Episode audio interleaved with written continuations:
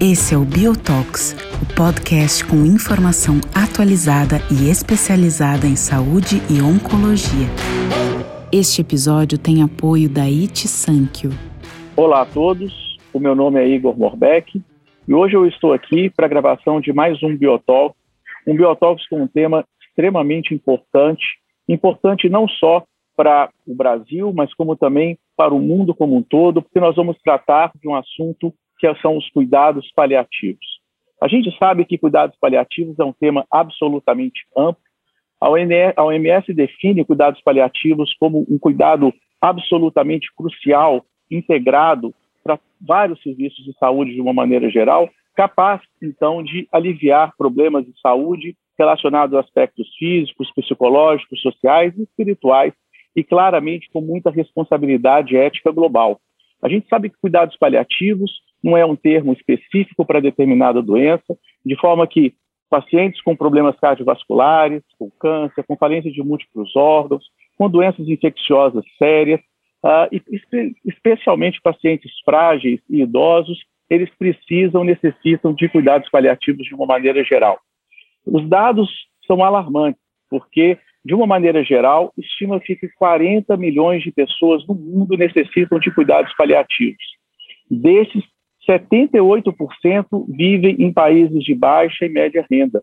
Talvez esteja relacionado àquela questão do cuidado primário de saúde, que muitas vezes é deficiente nesses países. E um dos pontos que eu acho que é extremamente relevante, que certamente vai ser destacado aqui nessa conversa, é que 14% desses pacientes que precisam de cuidado paliativo, de fato, recebem cuidados paliativos de maneira eficiente. Bom, dito isso, para mim é uma honra muito grande poder receber dois amigos, dois grandes especialistas de longa data, entusiastas no tema, no tema principal de cuidados paliativos. Dessa forma, eu tenho aqui hoje comigo o Dr. Ricardo Caponeiro, que é médico oncologista no Hospital Oswaldo Cruz e uma pessoa dedicada a cuidados paliativos há muitos anos.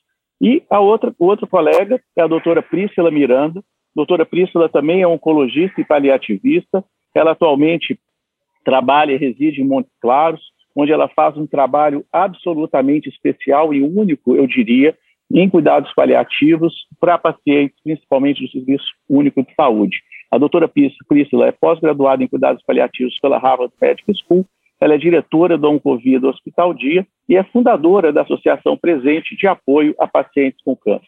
Bom, meus amigos, bem-vindos e mais uma vez, muito obrigado pela oportunidade de discussão de um tema tão importante. É, Ricardo, eu vou começar com você falando um pouquinho de um tema mais geral. Né? Você que é uma pessoa, eu diria, pioneira em cuidados paliativos, e principalmente num país onde os cuidados paliativos ainda, em comparação ao resto do mundo, engatinha, eu queria saber de você o que, que nós evoluímos nas últimas décadas em cuidados paliativos e quais os avanços que você vê acontecer agora, no século XXI, no momento em que nós estamos ainda vivendo uma pandemia. Bom, obrigado, Igor, pelo convite. É um prazer estar aqui com você e com a doutora Prícila. Ah, então, respondendo sua pergunta, na verdade, a gente evoluiu muito. Eu comecei a me interessar por essa área quando eu estava na residência em oncologia, aí eu ajudava a enfermeira Cibele a triar pacientes para a tese dela, que era uma tese sobre tratamento de dor em paciente oncológico. Como tudo no Brasil, assim, os cuidados paliativos começaram junto com os centros de dor. Ah, os grandes hospitais tinham hospitais de retaguarda, mas eram basicamente um alojamento para pacientes de longa permanência. E nos centros de dor, a gente começou a ver que os pacientes que procuravam os especialistas em dor tinham mais necessidades do que só a dor. E foi na, na intenção de entender essas outras necessidades que muitos centros de dor acabaram virando centros de cuidados paliativos, embora na época nem tivesse esse nome nem internacionalmente. Né?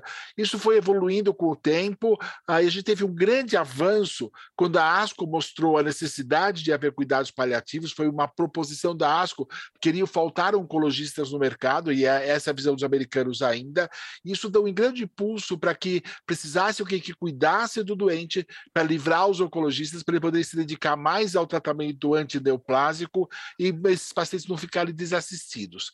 Então, foi aí que os Estados Unidos fizeram vários hóspices, aí que viu uma visão mais prática e mais moderna dos cuidados paliativos. Então, na uso, nas últimas duas décadas, basicamente por causa do impulso americano da, de, por necessidade de mercado, as coisas ficaram muito mais fáceis e muito mais evidentes. A grande dificuldade hoje que a gente ainda tem é a sustentação financeira dos centros de cuidados paliativos. A Priscila vai falar muito melhor do que isso, que ela coordena um hospital, coordena um centro de cuidados paliativos. Ah, hoje a gente tem lei no Brasil que institui cuidados paliativos no âmbito do SUS. Para você ser um centro de referência em câncer, você precisa ter cuidados paliativos. As acreditações internacionais exigem protocolos de dor e de cuidados paliativos. Todo, todo mundo sabe hoje que cuidados paliativos é necessidade, e como você bem falou, a gente atende só 14% dos pacientes que precisam.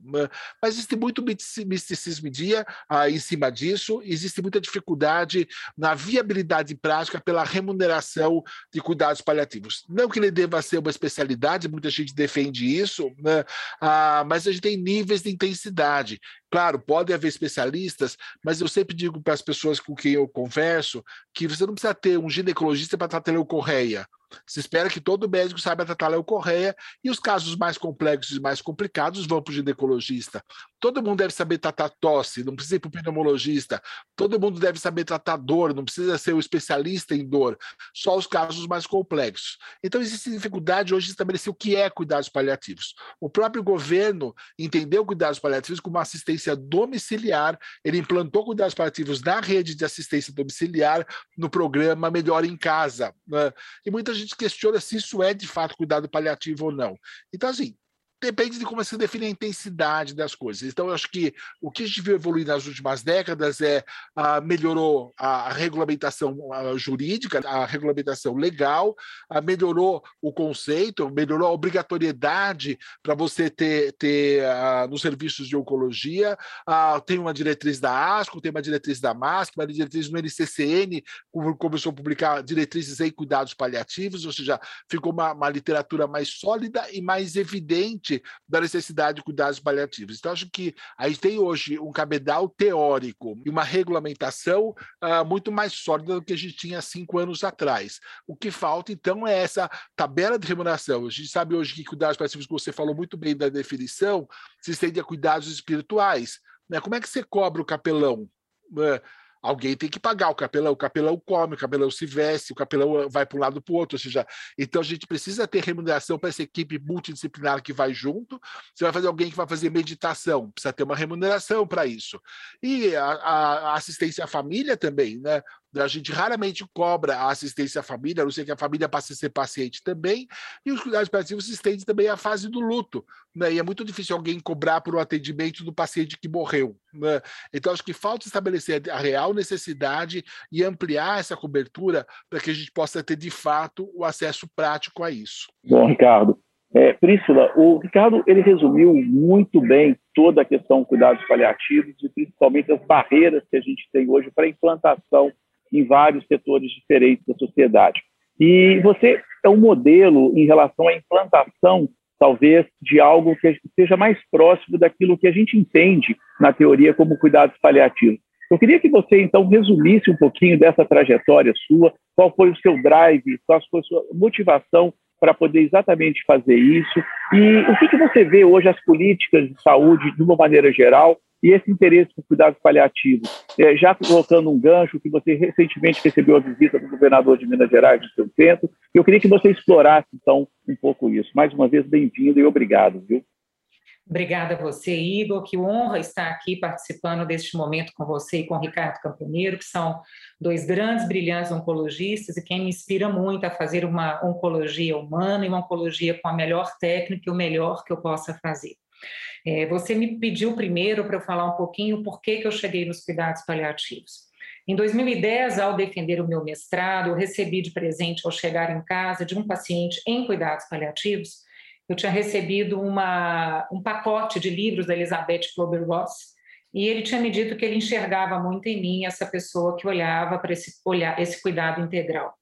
Eu comecei a ler e confesso que eu engoli, acho que em uma semana, todos esses livros e fiquei completamente apaixonada pelo tema. Comecei a entrar para poder explorar. E tinha acabado, então, de ser publicado um artigo no New England Journal da Jennifer Taylor, né, do Massachusetts Hospital, onde foi um divisor de águas para mim e acredito que para muitos oncologistas. A Jennifer fez uma publicação, um desenho impecável, separando, e foi publicado isso no final de 2010, separando pacientes e randomizando pacientes com câncer de pulmão avançado, onde um grupo recebia cuidados paliativos ah, junto ao tratamento ouro para o câncer de pulmão metastático, e o outro braço não recebia cuidados paliativos e apenas o tratamento convencional. E qual foi o, a, o achado desse estudo que volto a refrisar aqui, que foi um divisor de águas na minha vida? As pessoas que receberam os cuidados paliativos nesse estudo tiveram ganho de sobrevida, não só ganho de qualidade de vida, mas também um ganho de sobrevida de quase três meses. Naquela época, Igor, não existia nem imunoterapia para câncer de pulmão. Então, nós sabíamos que o tempo era realmente muito mais abreviado do que é hoje, para um paciente que já manifesta ao diagnóstico uma doença metastática. E eu fiquei muito impressionada, comecei a ler, fui até Boston, fiz um encontro com ela e passei, num, passei na, na pós-graduação de Harvard, foi quando eu fui em 2014. Mas já existia no meu coração um sonho, porque há 17 anos eu fundei a Associação Presente, com a missão prioritária que era de acolher pacientes carentes com câncer, que vinham aqui para Montes Claros, que é no norte de Minas Gerais, sem ter onde ficar, sem ter o que comer, sem ter acesso a nenhum opioide, sem quiçá saber o que câncer significaria na vida delas. E aquilo me incomodou muito, eu resolvi, eu e meu marido, nós alugamos um espaço provisório e criamos a Associação Presente, que hoje já beneficiou mais de 25 mil pessoas e que trabalha não só com a hospedagem desses pacientes que vêm fazer tratamento oncológico em Montes Claros, mas também temos campanhas fortíssimas de rastreamento oportunística, de diagnóstico precoce de câncer, prevenção, e agora a gente está realizando o grande sonho, que é inaugurar nos próximos meses, e por isso, então, a gente recebeu a visita do governador de Minas, Romeu Zema. Nós vamos inaugurar o primeiro hospice, a primeira filosofia de vida de pessoas em fronteira da vida, com câncer avançado aqui no norte de Minas, o que é um orgulho muito grande para a gente, mas volto a te dizer, um desafio muito grande também. Hoje a fundação ela vive exclusivamente de apoio da sociedade, emendas parlamentares, projetos que nós submetemos, por exemplo, nós ganhamos projeto da Embaixada do Japão, projeto da Eurofarma, ficamos em primeiro lugar no país, que tem nos possibilitado concluir as obras finais do Centro de Cuidados Paliativos. Então, assim, nós nos movimentamos muito com a questão de projetos para a gente conseguir angariar fundos. Há mais ou menos dez dias depois da vinda do governador e visitando o hospice, conversando com alguns pacientes em cuidados paliativos, o governador sancionou recentemente a, a lei, né, dos cuidados paliativos em Minas Gerais, o que nos motiva muito a podermos discutir essas políticas públicas aqui em Minas. O que eu volto a dizer e corroboro com o que o Ricardo Caponeiro disse, nós temos muito a evoluir, embora já evoluímos um pouco, mas nós ainda não temos políticas públicas claras, sabe, Igor? Ainda temos uma ausência de bases práticas, uma ausência de entendimento das equipes de saúde. Inclusive, posso até arriscar, se eu estiver falando errado, Ricardo e você me corrijam, talvez até alguns colegas da nossa própria área de oncologia que talvez não tenham esse conhecimento que cuidados paliativos é para eliminar o sofrimento e não o sofredor. Nesse momento tão, ah, vamos dizer assim, tão inflamado que a gente está vivendo em função de há duas semanas um senador da República ter dito que cuidados paliativos é uma medicina macabra, que cuidados paliativos é eutanásia, é muito importante nós desconstruirmos essa informação equivocada, certamente alguém que não tinha informação e trouxe isso à tona, mas é muito claro nós seguirmos com as nossas bases práticas e fazermos o cuidado paliativo de excelência, que é trazer dignidade, alívio profundo de sofrimento humano para quem está na fronteira da vida. Nesse sentido, então, vale a pena lembrarmos que cuidados paliativos não é eutanásia, cuidados paliativos não é abandono, muito ao contrário. Há muito a ser feito quando alguém fala que esse paciente não respondeu a nenhuma estratégia terapêutica oncológica. Há muito a ser feito para o alívio impecável da dor e dos sintomas desse paciente. E essa área realmente é uma área que eu tenho um apreço, meu coração acelera pelos cuidados paliativos, porque eu sempre tive um respeito profundo pelo sagrado do outro. Eu penso que, sendo gente que cuido de gente, eu preciso fazer essa contratransferência e fazer uma ponte empática com quem me confio o cuidado. E a fronteira da vida me traduz que a morte me ensina a viver. Eu não me importo com o tempo que eu tenho ainda para viver, porque eu não sei ainda que tempo é esse. Mas eu preciso usar muito bem, a meu favor, fazendo o meu melhor para mim e para o mundo, o tempo que ainda me resta. Sabendo que a morte faz parte da vida, que nós possamos, sim, arrumarmos recursos, termos habilidades, construirmos pontes e caminhos, jamais muralhas, para que nós possamos encontrar a verdadeira paz, ou recebendo cuidado, ou oferecendo cuidado. Permite, se você me permite complementar duas coisas.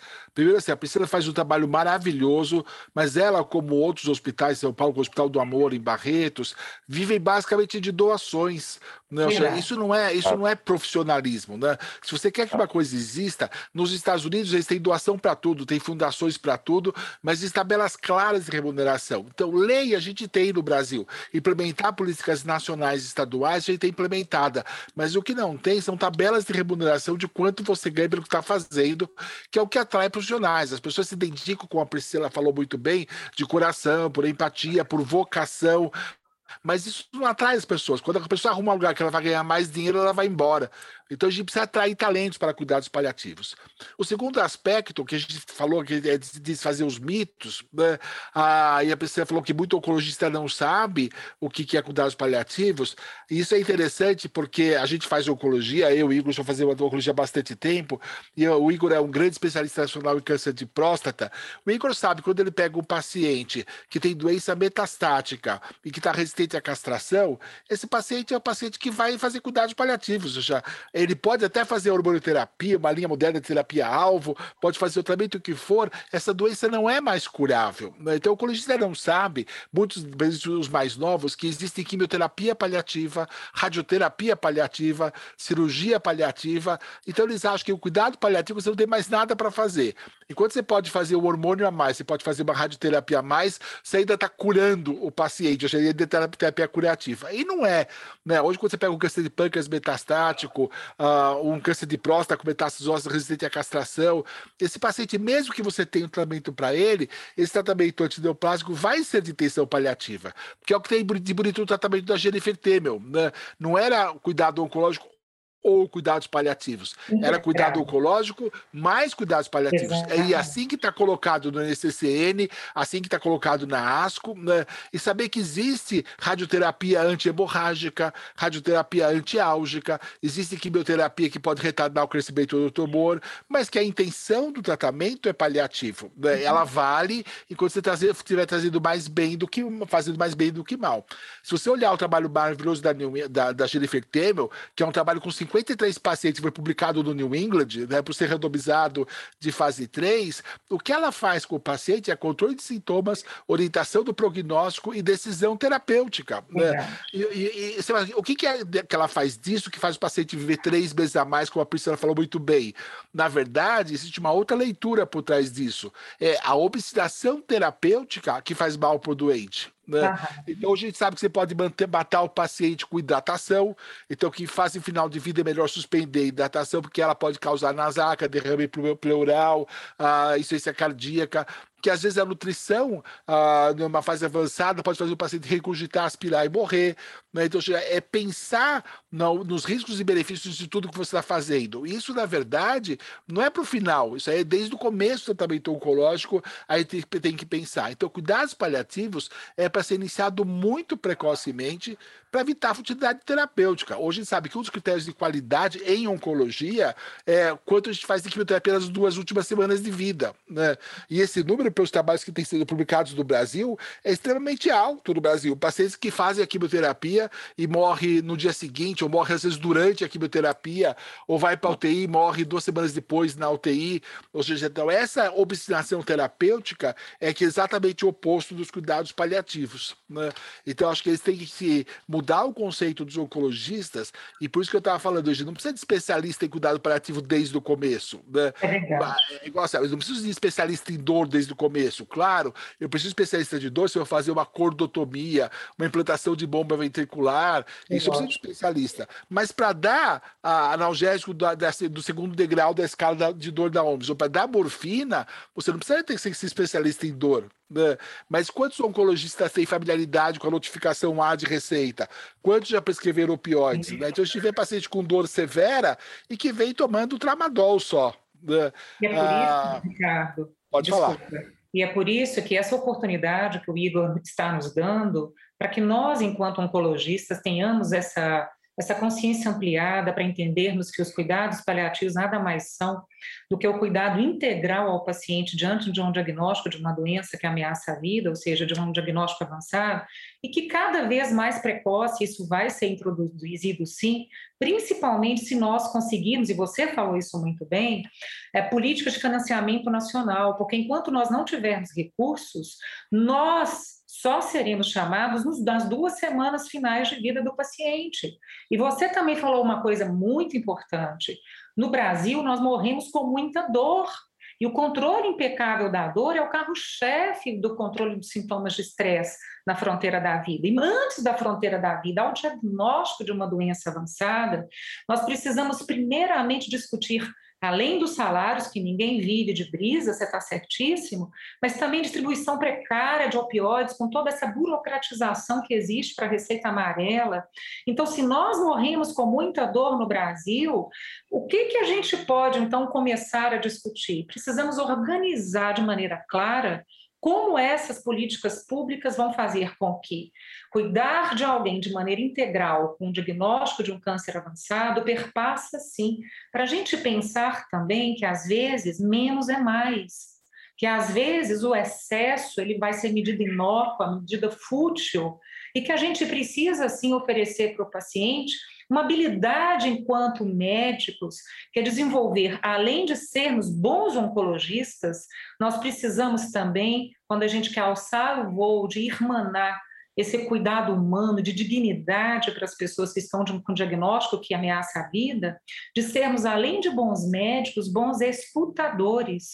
O que, que eu quero dizer com isso? Escutar a dor, escutar a dor do outro e fazer prevalecer a autonomia de quem me confia o cuidado, para que sim, a dor do outro seja importante, para que eu seja obstinadamente eficiente, eficaz, para aliviar aquilo que para ele está incomodando, ou de valorizar aquilo que para ele importa, aquilo que é o sagrado dessa pessoa que está à minha frente e me confia o cuidado.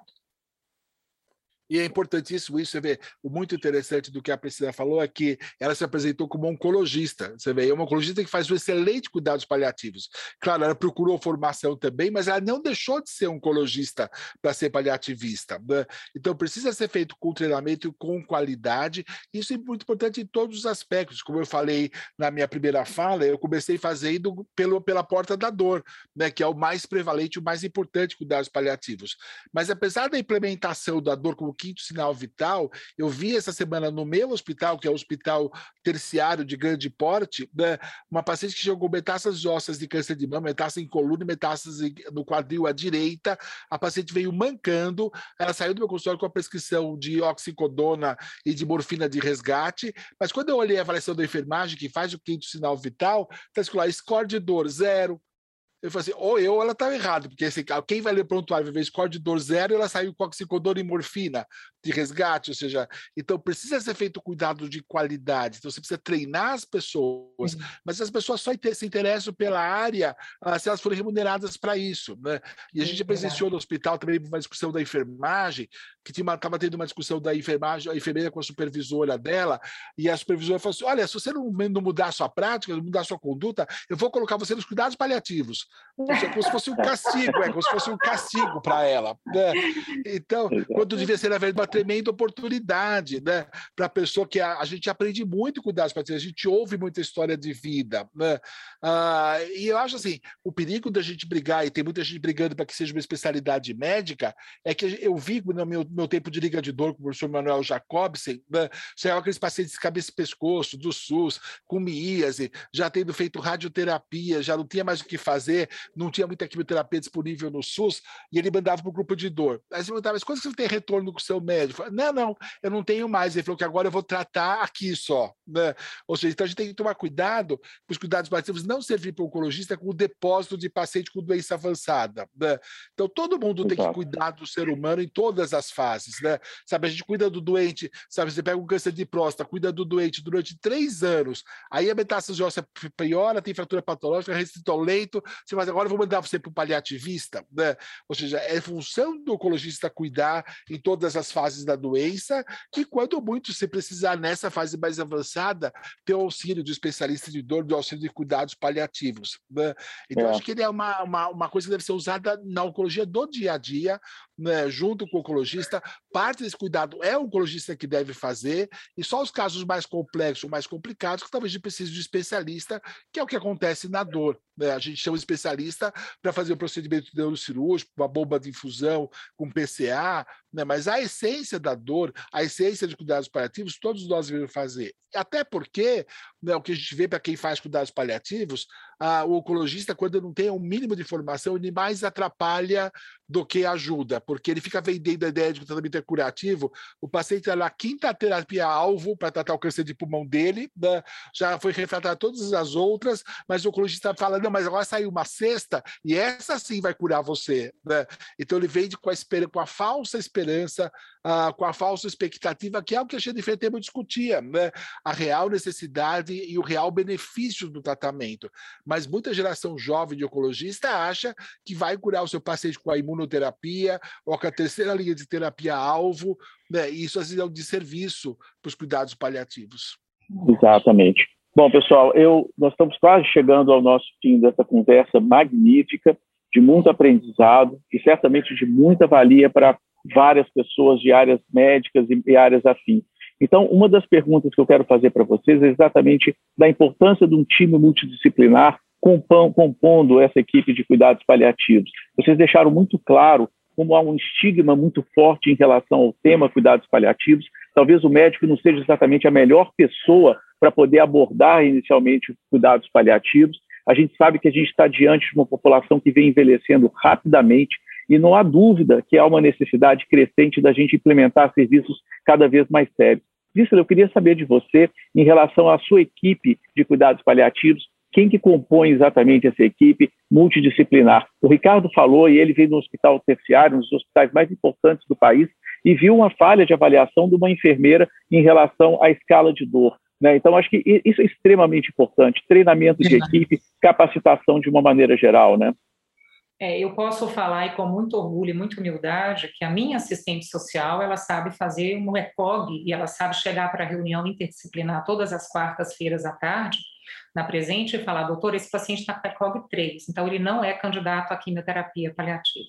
Então, para você ter noção da importância que uma equipe interdisciplinar, ela faz com que cada um, sabendo um pouquinho ou sabendo muito do seu, ajude um pouquinho no do outro, para que a gente faça respeitar o sagrado deste paciente querido que está à nossa frente pedindo e necessitando de ajuda, no sentido de que o conhecimento de todos, irmanado, faz com que o melhor a melhor decisão, a melhor conversa com a família, a melhor transparência com o paciente para que ele possa se organizar a depender de todas as escalas que nós fazemos de prognóstico. Enfim, Igor, hoje, na presente, nós temos uma enfermeira, uma nutricionista, uma psicóloga, uma assistente social, ah, uma residente de geriatria, a Liga de Cuidados Paliativos e eu. E temos também um capelão em treinamento. Nós estamos fazendo um curso de capelania, para quem não sabe, capelania não é pastor, não é padre, não é ancião, não é líder religioso. Capelão é aquele que oferece assistência espiritual. Eu, particularmente, enquanto ser humano, e aí não enquanto oncologista, mas enquanto pessoa, é, a espiritualidade, para mim, é algo que é muito fundamental na minha vida. Eu acredito que a religião, que é uma crença, e cada um tem a sua, e a melhor religião é aquela que a pessoa encontra paz. Não existe a melhor religião, existe aquela que você, se você escolhe ter uma religião, você tem a paz. Então, para mim, religião, Igor, é a maneira de crer. Espiritualidade é a maneira de ser. Espiritualidade é aquilo que te mantém de pé, te sustenta na casa da sua existência. Quando as tempestades te visitam, quando a noite traiçoeira chega, quando os desafios de vida chegam e batem a sua porta para que você tome decisões. Então é muito bacana a gente trabalhar com equipe interdisciplinar, porque isso que o Ricardo mencionou, de uma enfermeira não saber fazer escala de dor, ou escala numérica, ou escala analógica, o que seja, nós precisamos estar alinhados enquanto equipe, porque o médico muitas vezes vai, avalia o paciente e vai embora, mas a enfermagem cuida, a fisioterapia cuida, a psicologia cuida, a nutrição cuida. Nós precisamos lembrar do quanto que esse paciente merece o nosso melhor. E nesse sentido também, Igor, se a gente for parar para pensar no mundo ideal, se, no, por exemplo, no Brasil hoje nós temos 450 mil leitos no país e 191 serviços cadastrados apenas de cuidados paliativos. Então, dá para você ter uma ideia do quanto que a gente ainda morre com muito sofrimento, com muito despreparo das equipes que precisam caminhar e evoluir nesse cuidado. Queria aproveitar então esse tempo final para discordar um pouquinho do Igor. O Igor falou que o oncologista não é a melhor pessoa para começar os cuidados paliativos.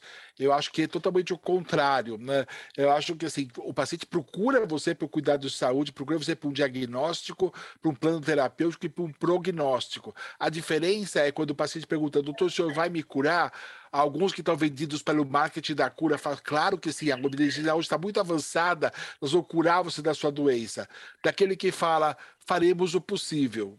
Aquele que fala faremos o possível já abriu a porta porque alguma coisa pode não dar certo. E a pior coisa em cuidados paliativos é um, um discurso discordante. Quando o oncologista está dizendo que vai curar e a equipe está dizendo que não vai curar. Aí o paciente não sabe em quem, em quem confiar e vai acabar confiando daquele que mais lhe convém.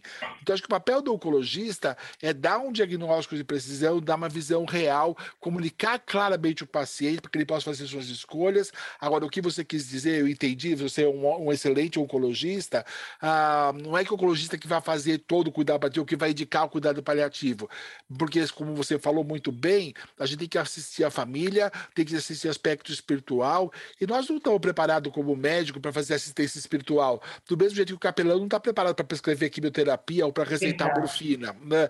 Então, eu acho assim que, mas o capelão só vai poder entrar no caso, só vai poder falar claramente com o paciente se você deu a brecha para isso, né?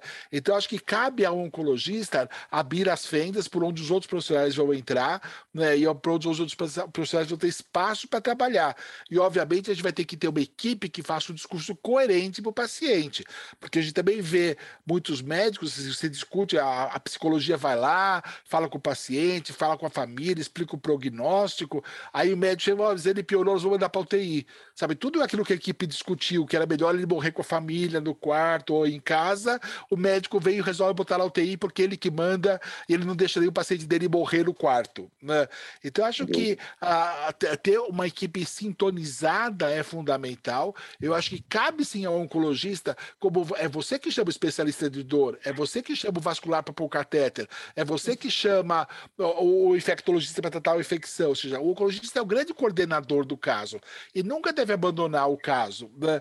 O que ele vai fazendo é dar brecha para o vascular, dar brecha para o médico da dor, da brecha para o infectologista e dá brecha para toda a equipe de suporte que vai entrar para ver esse paciente. Né? E, obviamente, tem que ter contato com tudo que está acontecendo para saber o que está acontecendo, para não ser o que frequentemente acontece, a peça discordante desse meio do quebra-cabeça. Exatamente, Ricardo.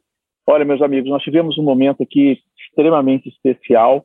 Para mim, realmente foi magnífico poder conversar com vocês, principalmente em um assunto que tem muita barreira, que tem muito tabu e bastante estigma, e que a gente ainda não vê pelo menos a curto prazo, uma melhora, de uma maneira geral, dessa integração dos cuidados paliativos na nossa melhor prática clínica. Bom, eu só tenho a agradecer mais uma vez o tempo que vocês dispensaram para esse podcast e espero contar com vocês em uma próxima oportunidade. Muito obrigado.